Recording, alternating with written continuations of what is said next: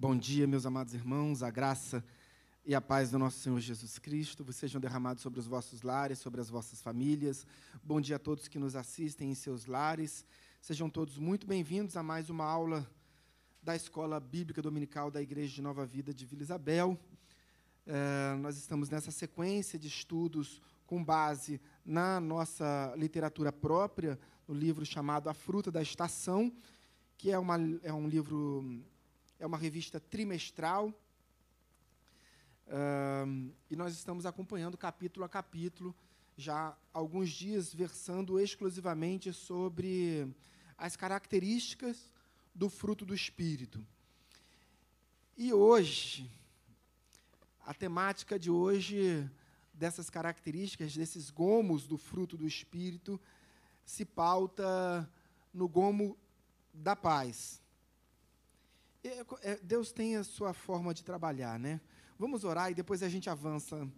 Porque tudo que se faz na casa de Deus se faz com oração. Vamos orar, inclusive e essencialmente pela paz, da qual tanto ansiamos, precisamos, necessitamos e, e, e, e certamente usufruímos, assim, gozamos dessa paz todos os dias em nossas vidas através da presença constante do Santo Espírito em nós. Oremos. Pai Santo, Pai amado, Pai bendito, Pai de amor, Pai de misericórdia, graças te damos, ó Pai, pela shalom, pela, pela paz derramada sobre as nossas vidas através da manifestação do Teu Santo Espírito. Entendemos, ó Pai, através da literatura sagrada, que a paz que transcende todo o nosso parco entendimento humano, ela habita em nós através da manifestação da tua presença, do teu Santo Espírito. Então, graças te damos por isso, ó Pai. Se conosco na tua igreja, Pai.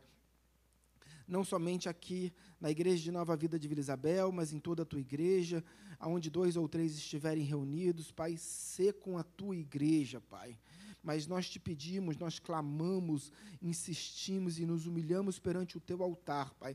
Sabedores de que o véu do santuário fora rasgado de cima a baixo e hoje nós temos livre acesso a ti, Pai. Dê-nos a paz, Deus. Dê-nos a paz, Deus. Insistimos. Dê-nos a paz uh, interior, dê-nos a paz com os homens, dê-nos a paz essencialmente contigo, ó Pai. Dê-nos a paz, nos permita usufruir, nos, nos permita gozar dessa paz, Deus, que o mundo não conhece, Deus.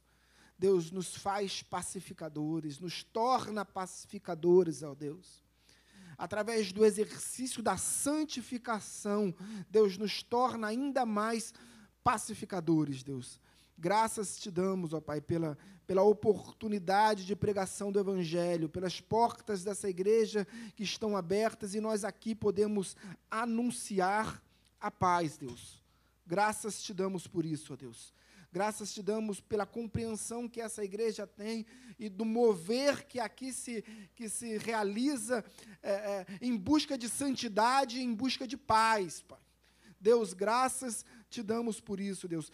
É, usa essa igreja, a igreja de Nova Vida de Vila Isabel, como um instrumento da tua paz. Deus, em nome de Jesus, nos envia como missionários, Pai. Nos envia é, é, em missões evangelísticas, Deus, como aqueles que levam a paz, Senhor Deus. Oramos em nome de Jesus, Pai essencialmente clamando e obedecendo o comando, ó Pai, o teu comando, ó Pai. No, no Salmo 122, no verso 6, nós oramos aqui pela paz em Jerusalém, e não somente pela paz nos, na, na, cidade de Jerusalém, mas toda, toda a nação de Israel, Pai, em todo o mundo, ó Deus, que as pessoas consigam enxergar a verdade do que ali está acontecendo, ó Pai, que haja paz, Deus. Ah, ah, ah, em todas as cidades dominadas, hoje dominadas pelo Hamas, pelo Fatah, pela jihad islâmica, que haja paz, Deus, que haja paz em todas as cidades dominadas pelos ultra-ortodoxos, Deus, que haja paz, Deus, que haja paz onde, onde o domínio é teu, Senhor, Deus, que haja paz, Deus, em nome de Jesus, nós clamamos, ó Pai, pela shalom, pela paz, pela, por essa paz que transcende o nosso entendimento, ó Deus. Oramos em nome de Jesus. Amém e amém. É muito interessante, né, porque a gente é, está vivendo a maior escalada de guerras no Estado de Israel já de alguns longos anos, de uma, de uma pretensa paz, e hoje nós vamos falar de paz. Uh, eu, eu até me questiono se, se hoje nós deveríamos seguir a literatura aqui que nos foi preparada e para poder falar um pouco mais do que vem acontecendo em Israel, mas como um servo obediente, eu vou seguir a literatura e naquilo que for possível a gente fala um pouco do que do que precisa ser revelado do que está acontecendo lá em Israel. Porque quando a gente abre uma, uma grande mídia no país, e eu não estou me, me, referindo exclusivamente a nenhuma delas, porque isso está acontecendo em, em várias grandes mídias nesse país, a gente vê somente ataques de Israel contra a faixa de Gaza. E isso é uma das maiores falácias, maiores mentiras da história da humanidade. Porque a gente vê ah, 2007, 2008, 2009, 2010, 2011, 2012, até os dias de hoje, ah, uma média de, ah, de quase 400 mísseis, quase 400 mísseis de média, queridos. É mais de um míssil lançado por dia contra a nação de Israel provenientes da faixa de Gaza. Então é, é algo é, assustador ler uma grande mídia e entender que, por mais que no, no texto que você vá ler, é, você vai compreender nas entrelinhas ali que, de fato, Israel está é, contra-atacando, está se defendendo. Mas, enfim, a, a, grande notícia é Israel destrói, derruba um, um prédio e mata oito crianças. E nós, queridos, como lamentamos por isso? Como, como lamentamos por cada vida, seja de judeu, de, de, de palestino, de muçulmano. Como lamentamos. Mas nós precisamos ser conhecedores da verdade. V vamos avançar. É, paz, só para a gente fazer um introito interessante, para que a gente compreenda um pouco do que, que a gente está falando quando a gente fala de paz. Porque nós falamos a paz do Senhor como se fosse apenas um cumprimento. Ela é muito mais do que, do que um cumprimento. É uma intercessão. Quando nós falamos da paz do, do Senhor, nós estamos falando de uma intercessão. E o, o, nosso vernáculo, a nossa a língua portuguesa, em que pese seja uma língua extremamente rica, né, talvez uma das mais ricas do mundo, talvez não, certamente uma das mais ricas do mundo, ela não tem essa dimensão da paz é, para os judeus. Porque se nós fôssemos explicar, por exemplo, shalom, shalom para os judeus não é apenas paz. Se você fala shalom, a língua, a língua hebraica é uma língua muito viva. Por que, que ela é viva? Porque ela se modifica no seu contexto em que, que a, o signo linguístico, a palavra é modificada no contexto em que ela é utilizada. Então, cada palavra tem vários significados. Se você pegar o vernáculo hebraico, a língua hebraica, você vai ver que ela não é uma língua muito rica, não tem muitos signos. Uh, e justamente por isso, ela precisa ser transmutada, ela precisa ser é, uma grande variante, ter uma grande variante de signos linguísticos, de semânticas. Ou seja, cada palavra tem várias funções. Quando eu falo, por exemplo, aqui é, da paz de Deus, quando eu entrego aqui, por exemplo, uma, uma intercessão e falo da paz de Deus, eu estou falando da paz de Deus. E aquele que recebe essa oração, ele, ele, é um, ele está é, sapiente, ele sabe, ele é conhecedor de que eu estou falando da paz de Deus. Mas a paz de Deus é diferente da paz dos homens. E a paz dos homens, ela, ela, ela significa mais a ausência de guerras. E para Deus são contextos absolutamente diferentes. Mas em Israel é a mesma palavra shalom. Quando eu falo de paz entre os homens, de paz de Deus, lá é shalom. Só que esse shalom, ele tem um, um, uma, uma profundidade no seu, no seu valor semântico que nós jamais compreenderemos. Quando eu falo de shalom, eu falo realmente, ah, quando eu vou tentar explicar o que é shalom, shalom é a paz que transcende todo o nosso parco entendimento humano, que fala da paz de Deus, que preenche o coração do homem, que fala da paz da ausência. Eu tenho que explicar tudo que, que a shalom significa. Porque o nosso, o nosso vernáculo é muito rico, então ele tem é, palavras suficientes para explicar. Mas para eles é apenas shalom. E shalom significa é, uma gama de, de, de valores semânticos. Mas a gente precisa entender que essa paz que a Bíblia nos, nos, no, no, nos apresenta e nos é oferecida graciosamente pelo Senhor, essa paz é do Senhor. Então, quando a gente faz uma oração de intercessão, olha a paz do Senhor, porque é, paz do Senhor não é cumprimento, tá, irmãos? É oração. Quando você fala com o irmão, olha, paz do Senhor, irmão, você está intercedendo por ele. Você está orando por ele. A tá? paz do Senhor não é cumprimento, nem aqui, nem em Israel paz do Senhor não é cumprimento e não pode ser utilizado apenas como um jargão evangélico da igreja. Tá? Ah, essa paz não é característica, não tem como natureza a natureza do homem, mas a natureza de Deus. É proveniente de Deus. Então, quando você intercede, por que fala intercessão?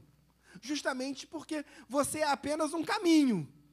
Porque essa paz vem de Deus, ela passa por você e você entrega. E isso é incrível. É incrível, mas também nos atribui responsabilidades. Porque ela só vai chegar no destinatário se ela passar por você. Compreende que essa paz não é sua? Compreende que essa paz é de Deus? E que você pode ou não ser um caminho para essa paz? Ser alguém que leva essa paz? ser um pacificador? Um pacificador é aquele que leva a paz. Que faz com que a paz passe por ele e chegue no seu objetivo. Por isso que Jesus, na, na, na, no Sermão do Monte, ele fala: Bem-aventurados os pacificadores, por, porque esses serão chamados filhos de Deus. Então, nós somos chamados filhos de Deus se como pacificadores, como pacificadores, conseguimos levar essa paz que é de Deus ao seu destino final, ao nosso irmão, ao nosso próximo, ou aqueles a quem não consideramos próximos. A gente precisa fazer um estudo do que é, do, de quem é o próximo.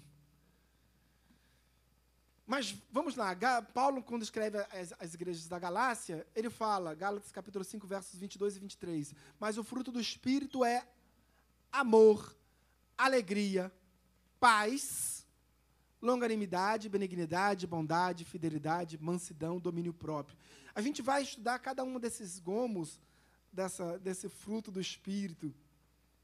Mas o interessante é que, eu volto a, a repetir, é um fruto, tá? Então, se temos longanimidade, temos bondade, se temos bondade, temos domínio próprio, se temos domínio próprio, temos fidelidade, se temos fidelidade, temos paz. É, não há como caminhar uh, separadamente. Ah, eu, eu quero ser, eu quero ter paz com Deus, mas eu quero ser infiel nos dízimos. Isso não, não caminha junto, querido, não caminha junto. Vamos avançar. Vamos começar com a paz com Deus. E a gente vai começar a destrinchar o que, que é exatamente essa paz. A palavra de Deus diz assim, quando Paulo escreve à igreja de Roma, ele diz: Justificados, pois, mediante a fé, temos paz com Deus por meio do nosso Senhor Jesus Cristo. Por que, que temos paz com Deus quando justificados? Ainda que mediante a fé, a paz com Deus vem através da justificação. A fé é um instrumento utilizado por Deus para que a gente possa ser e fé, veja bem, a palavra de Deus deixa bastante claro, justificado por, justificados pois mediante a fé temos paz com Deus por meio do nosso Senhor Jesus Cristo.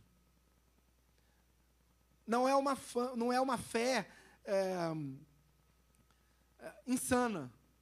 É uma fé com razão, uma fé que tem um aso, uma fé que tem uma, uma, uma, uma essência. Né?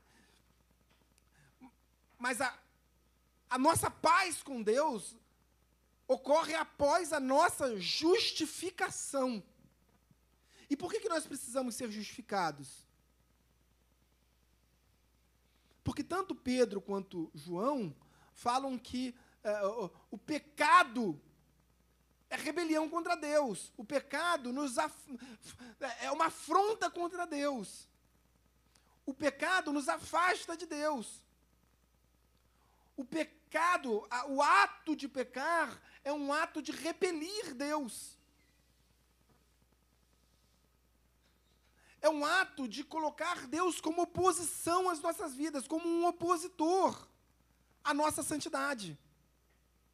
Então, quando pecamos, agimos contra Deus. Não apenas contra nós mesmos, contra a nossa santidade, mas contra Deus. Porque repelimos Deus. Deus que habita em nós, através do seu Santo Espírito. Quando pecamos, afastamos a presença de Deus. Porque não há concomitância entre pecado e santidade. Onde habita o pecado, não habita a santidade. Onde habita mamão, não habita Deus. Amém, queridos? Então, quando pecamos, agimos num ato de guerra contra Deus. Talvez essa, essa, esta seja a melhor explicação para compreendermos que quando pecamos, perdemos a paz de Deus. Quando pecamos, iniciamos uma guerra contra Deus. É o marco inicial de uma guerra, de uma batalha. Em que Deus é o nosso adversário. Deus nos entregando santidade. Deus nos, nos, nos entregando e nos oferecendo graciosamente santidade, e como decorrência dessa santidade, temos paz com Ele. E nós decidimos ou não buscar santidade. Por isso que essa justificação, ela produz paz.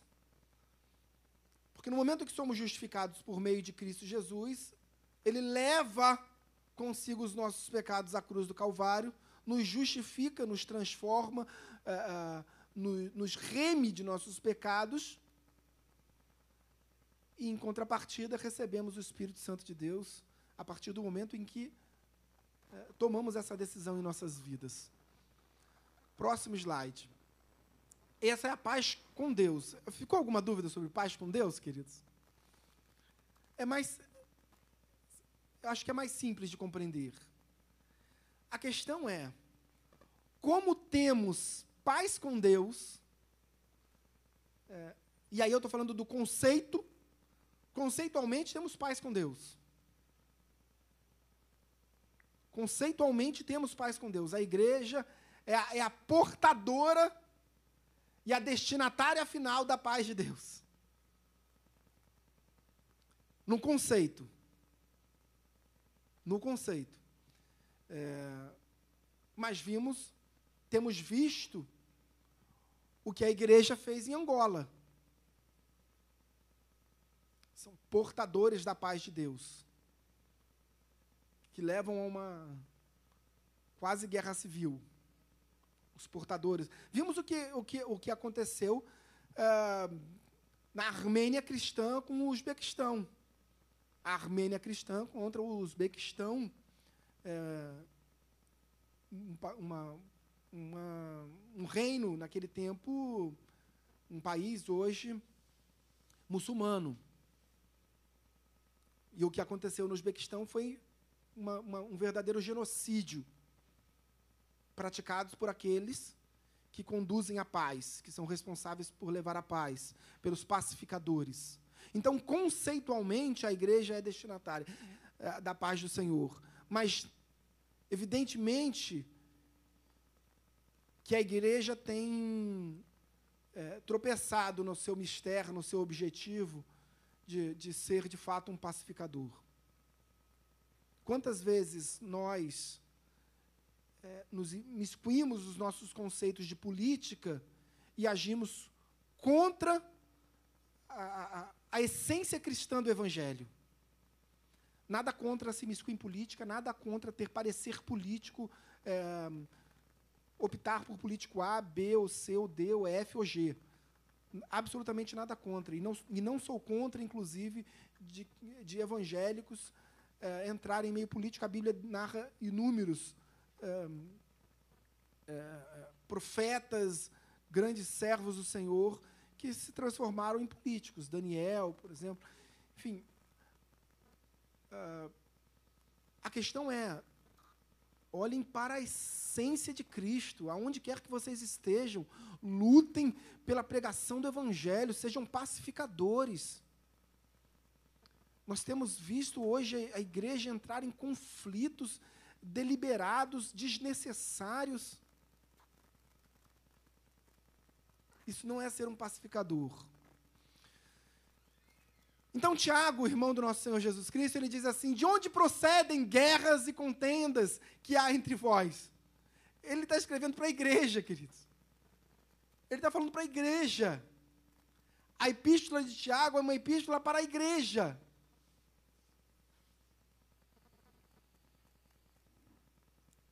Tiago está dizendo: olha, essa, essa, essa guerra que vocês estão vivendo procede de vocês e não de Deus.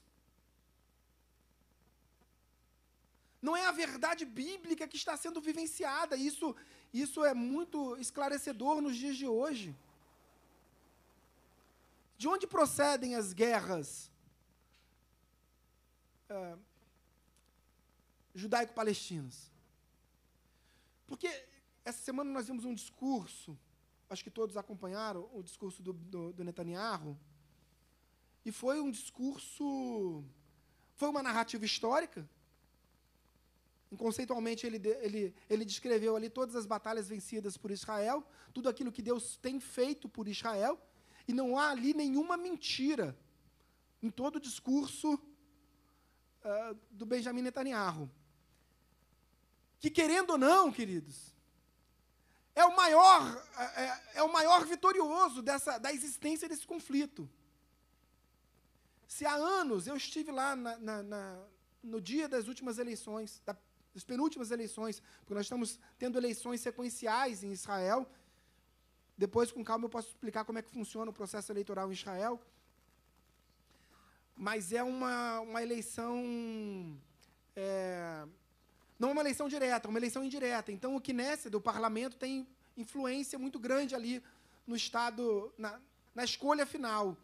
Então, nós temos eleições sequenciais em que tem dado empate em que nenhum dos dois candidatos atinge uma maioria para assumir uh, a presidência do Estado de Israel, como primeiro-ministro do Estado de Israel. Uh, aí o que acontece? Uh, eu estive lá nessas últimas eleições, nas penúltimas, nas penúltimas eleições. É um conflito em que, de um lado, você tem alguém que tem um, um cunho militar, uma história militar, uma história militar belíssima. É, Netanyahu é alguém que eu, que eu, com seus inúmeros erros, mas é alguém que construiu uma história belíssima, uma pessoa que eu também admiro.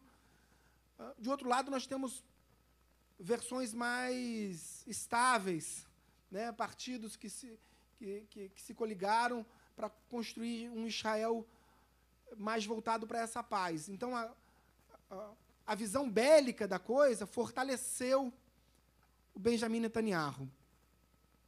Uh, mas, voltando à questão, não quero fugir muito. Por que das guerras? Por, Tiago fala assim: olha, de onde procedem essas guerras? Porque nesse discurso do Netanyahu, ele contou a história das vitórias de Israel sobre, sobre as nações muçulmanas. Todas elas. Né? Ele falou ali da Guerra dos Seis Dias, ele falou das intifadas, ele falou uh, da Guerra do Líbano, em que pese ele não tenha descrito. Ele, uh, ele falou da Guerra do Líbano sem descrever que era a Guerra do Líbano. Enfim. Mas, por outro lado, é um discurso ufanista. É um discurso que, que, que por outro lado, ele está ansiando pela guerra. Ele está dizendo assim: olha, agora Israel é uma potência militar. Antes nós vencemos a guerra com pouquíssimos homens, quando nós nem tínhamos exércitos. Agora nós somos uma potência militar. Nós temos armamento nuclear.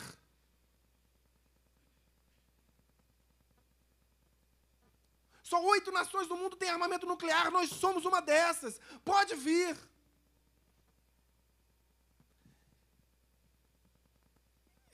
Eu volto a dizer, agora é uma questão pessoal.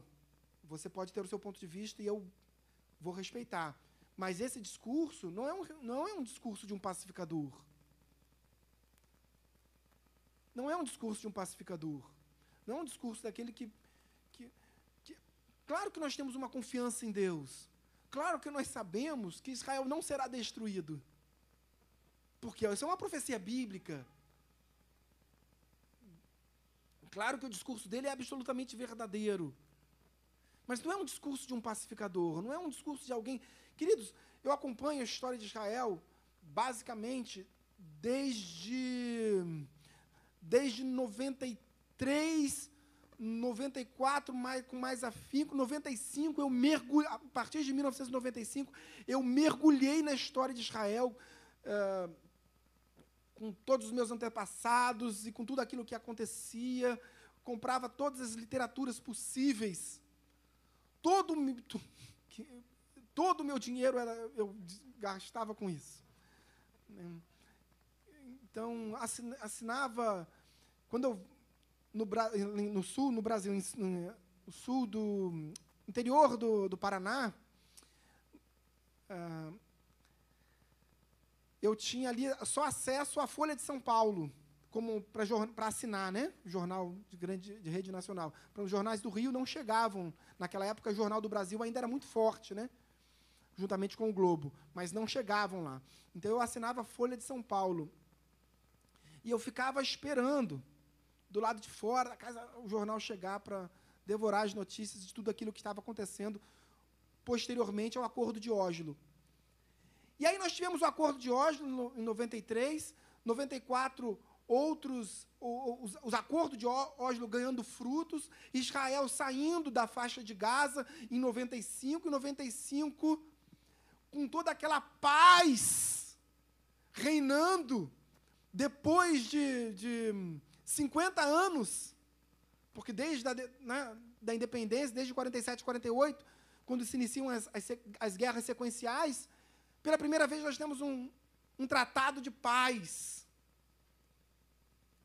E aí, o capitaneador, o homem responsável por, por esse tratado de paz, no ano de 95, quando ele decide retirar as, todos os assentamentos judaicos da faixa de Gaza, o que, que acontece com Isaac Rabin? É assassinado em Tel Aviv por um judeu ultra-ortodoxo um judeu ultra-ortodoxo que segura uma arma de fogo. Queridos, se isso não tem contornos espirituais, eu não sei o que mais tem. Se isso não tem contornos espirituais, eu não, não sei o que mais tem. Um acordo de paz assinado uh, com Arafat. O Arafat ganhou o prêmio Nobel da Paz em função do Itzhak Rabin, que também ganhou o prêmio Nobel da Paz. Quer dizer, três líderes dois judeus e um palestino, ganharam o prêmio Nobel da Paz em 94 por esse acordo de paz assinado em Oslo, na Noruega. Como consequência, Isaac Rabin é assassinado, uh, Arafat ganha força política, o Fatah ganha força política, ele se torna a grande autoridade nacional palestina até a sua morte. E a partir dali nasce o Ramais, a partir da morte do, do, do Itzakabim, nasce o Ramais. Assim, precisa de um, de um tempo para explicar como é que isso funciona lá no, na, na faixa de Gaza. O Ramais acabou expulsando o Fatah. O Ramais, que dizem que começou em 96, ele tem um protocolo de 88 com um estatuto dizendo que o objetivo, o objetivo, a razão de existir do Ramais é destruir o Estado de Israel. Está no estatuto. Como como o Hamas não pode ser, não é considerado pela ONU como um, um, uma organização absolutamente terrorista.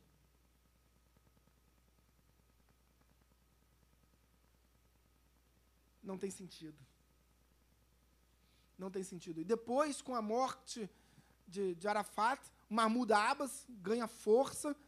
Mahmoud Abbas, se você vai uh, num, num, país muçulmano, eles não reconhecem Mahmoud Abbas como Mahmoud Abbas. Eles chamam Mahmoud Abbas de Abu Mazin, que é o seu nome de batismo de guerra, quando ele declarou guerra contra o Estado de Israel em todos os lugares, em todos os países muçulmanos, eles só chamam Mahmoud Abbas de Abu Mazin.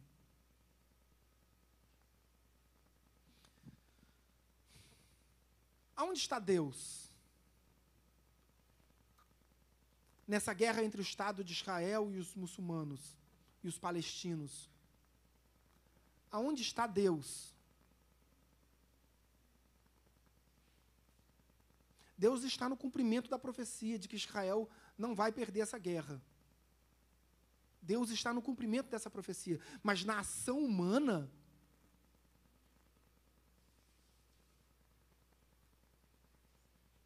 na declaração de guerra, no lançamento de um míssil, esse não é o Deus que eu conheço, não é o Deus que eu prego. Nós não vivemos sobre o regime da antiga aliança, queridos.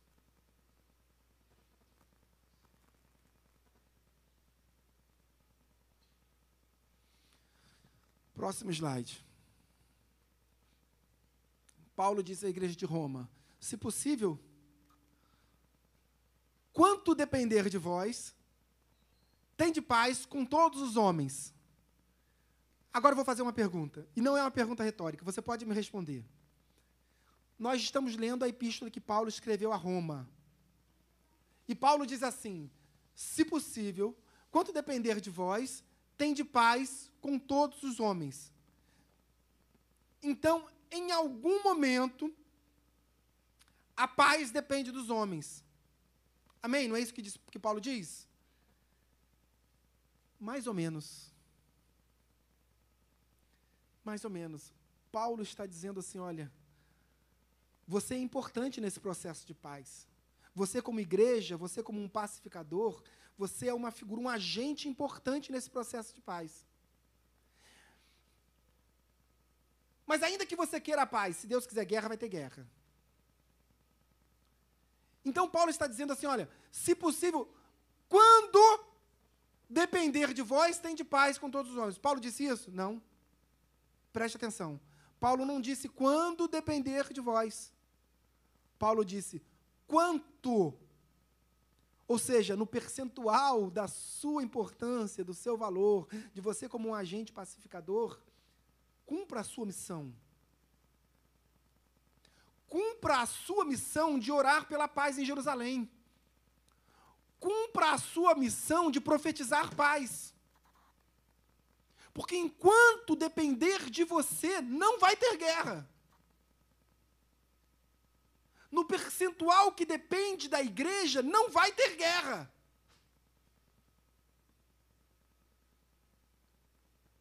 Vai ter guerra? Vai. Mas nós, como igreja, vamos orar sempre pela paz. Mesmo que a paz venha em meio à guerra. Porque essa paz é uma paz que transcende o nosso entendimento. Amém? Próximo slide. Bem-aventurados os pacificadores, já citei esse verso, porque são, serão chamados filhos de Deus. primeiro grande sermão de Cristo, o sermão das bem-aventuranças, do Monte das Bem-aventuranças, lá no, no mar. É interessante que a gente fala assim, a gente lê e a gente tem a compreensão. E especificamente Mateus fala que Jesus subiu no monte. Então Jesus subiu no monte.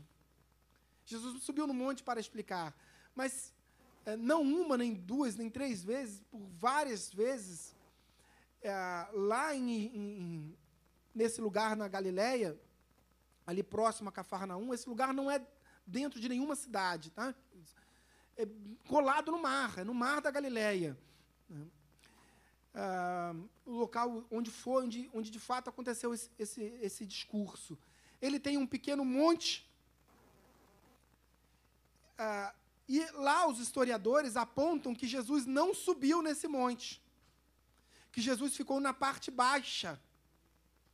Então há uma explicação, há uma explicação uh, que vem sendo difundida, é que, para concatenar aquilo que foi uh, demonstrado nos evangelhos, que todos subiram o monte, mas que Jesus ficou um pouco mais abaixo, mas também na parte alta do monte. Por que isso? Porque o vento que vem do mar, que não é o mar, é o lago, mas ele é em dimensões, ele era chamado de mar, uh, do lago de Tiberíades, esse vento fa fa fazia com que o discurso de Jesus alcançasse mais pessoas. Né? Então, se tinham ali 5, 10 mil pessoas, é, em todo o discurso, né, porque a quantidade de pessoas foi variando, uh, a posição de Cristo fazia com que mais pessoas pudessem escutar aquele discurso tão belíssimo. Próximo slide. E aí, como consequência da paz eh, de Deus, a paz de Cristo em nossas vidas, nós temos essa paz interior. E aí, o texto que nós, que nós temos na nossa revista, ele fala que essa paz é, interior é uma, é uma paz que, que permite que, que nós não tenhamos paz com os homens. É uma consequência a nossa atitude de pacificador, a nossa atitude, a nossa paz interior, ou seja, a nossa ausência de pecado e o nosso preenchimento, a nossa revestidura de santidade, ela faz com que, além do nosso coração é, viver em paz, nós não nos tornemos é, porfiadores, nós não nos tornemos é, contendedores, né? aqueles que são amantes de contendas. E diz assim a epístola que Paulo escreve à igreja de Filipos. E a paz de Deus, que excede todo entendimento, guardará o vosso coração, ou seja, o nosso coração estará revestido por essa paz. E a vossa mente em Cristo Jesus. O nosso coração estará revestido, igualmente a nossa mente estarão revestidos dessa paz. Então, em meio à ausência de paz na visão do mundo, nós temos uma paz interior. E isso, de fato, acontece conosco. Assim, é, nós vislumbramos a paz. Nós vivenciamos a paz. Queridos, essa semana, é, pastor está acompanhando essa história. Essa semana eu tive uma das semanas mais difíceis da minha vida profissional. Tanto eu quanto Priscila. Por decisões políticas, por uma decisão pessoal de determinado ministro que se posicionou contra as nossas vidas, enfim. Mas, queridos, nós, eu levanto de manhã em paz. Claro que teve um impacto. Claro que teve um susto. Mas eu levanto de manhã em paz, queridos porque eu sou servo do Senhor.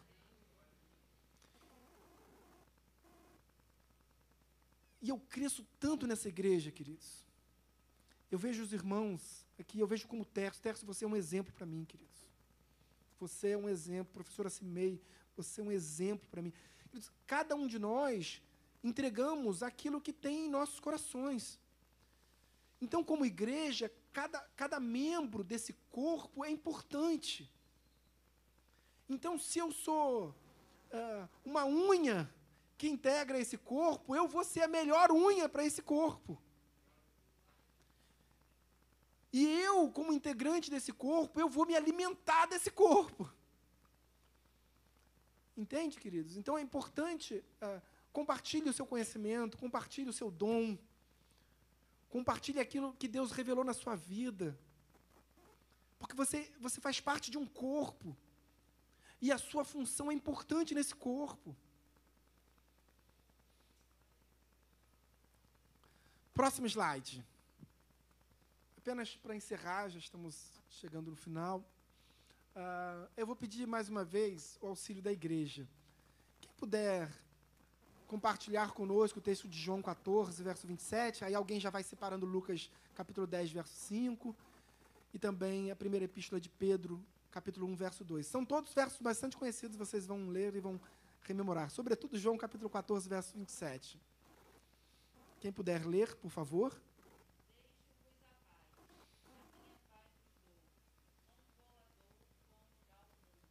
Amém.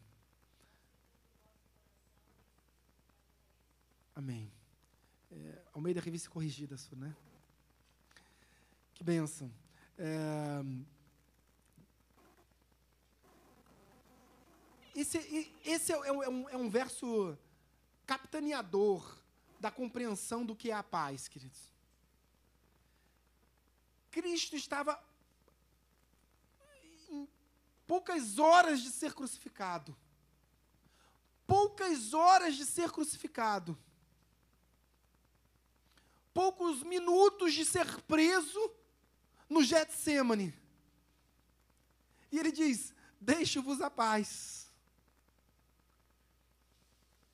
Como ensinamento, ele diz: Olha, vocês vão ver coisas em que vocês vão se assustar, são coisas uh, que refletem a maldade humana de crucificar um inocente. Mas não se atemorizem. Porque mais do que o temor, essa paz vai preencher esse vazio. E essa paz é Cristo. Próximo slide, próximo slide não, perdão, perdão, perdão, perdão. Quem lê, quem pode ler Lucas capítulo 10, verso 5?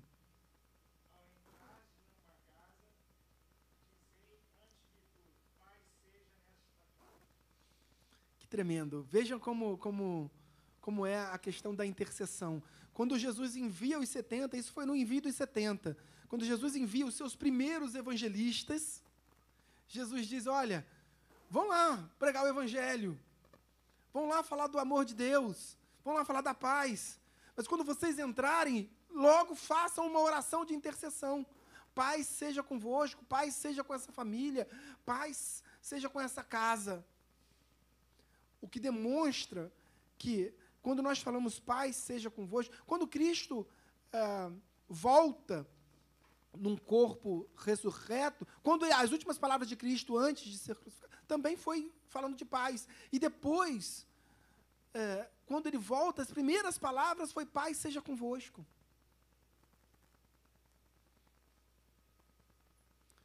Então, queridos, paz é intercessão. Paz e intercessão. Não diga mais a paz do Senhor com um coração vazio. Amém? Porque não terá valia alguma.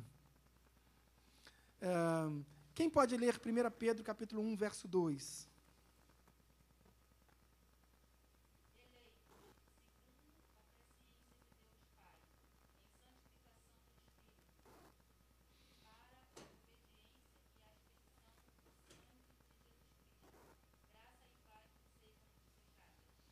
Amém. Esse texto é muito interessante porque Pedro era um, né, um, um, um truculento, né? Aquele que levava o evangelho enfiava o evangelho na cabeça da pessoa à força. Né? Mas ele está dizendo assim: olha, essa paz ela vai ser multiplicada através do conhecimento. Seja através da pregação do evangelho, seja através da literatura sagrada. Mas é a gnose, o conhecimento, o, conhe o conhecer de Deus, que vai produzir paz em nós. Então, queridos, cuidado com quem põe as mãos sobre a sua cabeça, cuidado com, com a pregação do suposto evangelho, do evangelho falacioso de mentiras, do evangelho de que, que, que anuncia guerras, que prega guerras.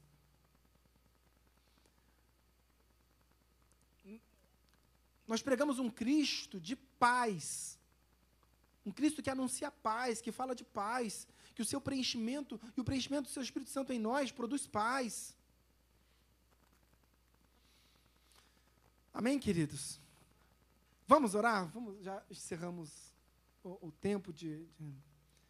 Mas. Cuidados, acompanhem tudo com carinho o que está acontecendo em Israel, tenham discernimento. É, nós oramos pela paz em Israel, mas oramos também pela paz na faixa de Gaza, oramos é, pela paz em, em Bethlehem. Queridos, Bethlehem é uma cidade, cidade onde Jesus nasceu, queridos. Belém, cidade onde Jesus nasceu. Um judeu não pode entrar nessa cidade. Um judeu é morto se ele entrar em, em, em Belém. Dentro do Estado de Israel. Como é que um judeu pode ser morto se entrar numa cidade? Então a gente precisa ter essa, essa compreensão do que é a paz. Tá? Uh, vamos orar. Senhor, meu Deus e meu Pai, em nome de Jesus, graças te damos. Obrigado, Senhor, por tudo aquilo que o Senhor tem feito por nós. Obrigado, Pai, pela compreensão que o Senhor nos dá nesta manhã acerca do que é a tua paz. Nesse tempo de conflito, de guerra, em que nós, ah, ah, ah, atendendo ao clamor do Salmo 122, oramos pela paz em Jerusalém, oramos pela paz no Estado de Israel, oramos pela paz na faixa de Gaza, oramos pela paz nos territórios dominados pela Palestina, pelos muçulmanos, Deus, oramos pela paz, Deus. É a tua paz que transcende todo entendimento, porque quando oramos pela paz, oramos pela tua presença, Senhor. Porque diz a tua palavra que só haverá paz aonde o Senhor se faz presente, aonde está o teu Santo Espírito. É o teu Santo Espírito que nos preenche e produz em nós paz. Paz interior, paz com os homens e, sobretudo, paz com Deus porque nós não tornamos Deus como nosso adversário, Senhor. Senhor, clamamos pela tua presença ininterrupta em nós. Tu és o nosso alvo, tu és o nosso mestre, a nossa direção, tu és o nosso Senhor, o nosso Salvador. Tu és o Alfa, o Ômega, o princípio e o fim. Tu és o Senhor da paz, mas é também o Senhor dos exércitos. Deus, em nome de Jesus, faz de nós pacificadores no teu reino, Pai. Seguindo a palavra de Cristo, bem-aventurados os pacificadores, porque esses serão chamados filhos de Deus. Deus, sejamos como o Senhor, como seu filho enviado à cruz, tido como maldito, mas um pacificador. Aquele que levou a paz, aquele que em todos os lugares onde esteve disse: Paz seja convosco. Deus usa-nos, usa-nos, Pai, como instrumentos de pacificação, Deus. Que entendamos, ó Pai, que a paz é uma intercessão, uma oração que entregamos. Oramos em nome de Jesus. Amém e amém. Deus abençoe a todos.